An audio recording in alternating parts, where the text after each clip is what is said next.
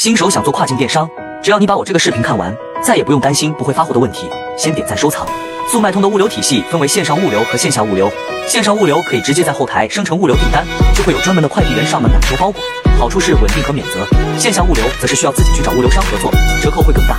偏远地区的卖家想要发货，可以从以下几个方案考虑：一、寄送到最近的揽收仓，前期订单较少时费用会贵点，后期订单多了后费用相对便宜。二、平台优选仓和第三方国内仓，发货效率快，可以直接备货到速卖通在国内的仓库。三、使用本地的线下物流，卖家可以联系本地物流商或者是货代直接线下发货。听完你学会了吗？如果你想了解更详细的物流知识，可以进我粉丝群或评论区回复六六六，我发你资料包。